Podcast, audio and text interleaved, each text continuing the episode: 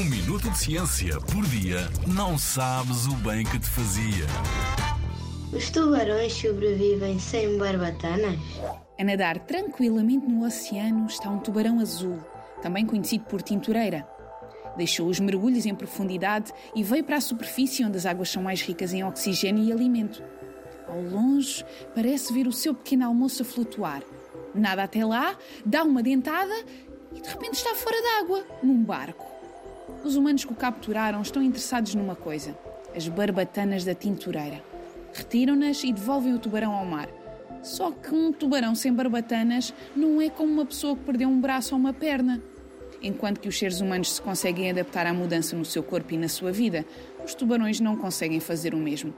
Ao serem lançados ao mar sem barbatanas, os tubarões perdem a sua estabilidade e capacidade de nadar e afundam no oceano, onde acabam por morrer por falta de oxigênio ou por se tornarem presas fáceis.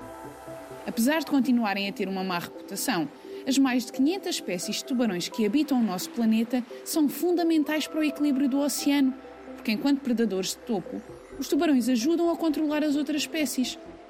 Todos os anos, cerca de 73 milhões de tubarões morrem devido ao interesse dos humanos pelas suas barbatanas.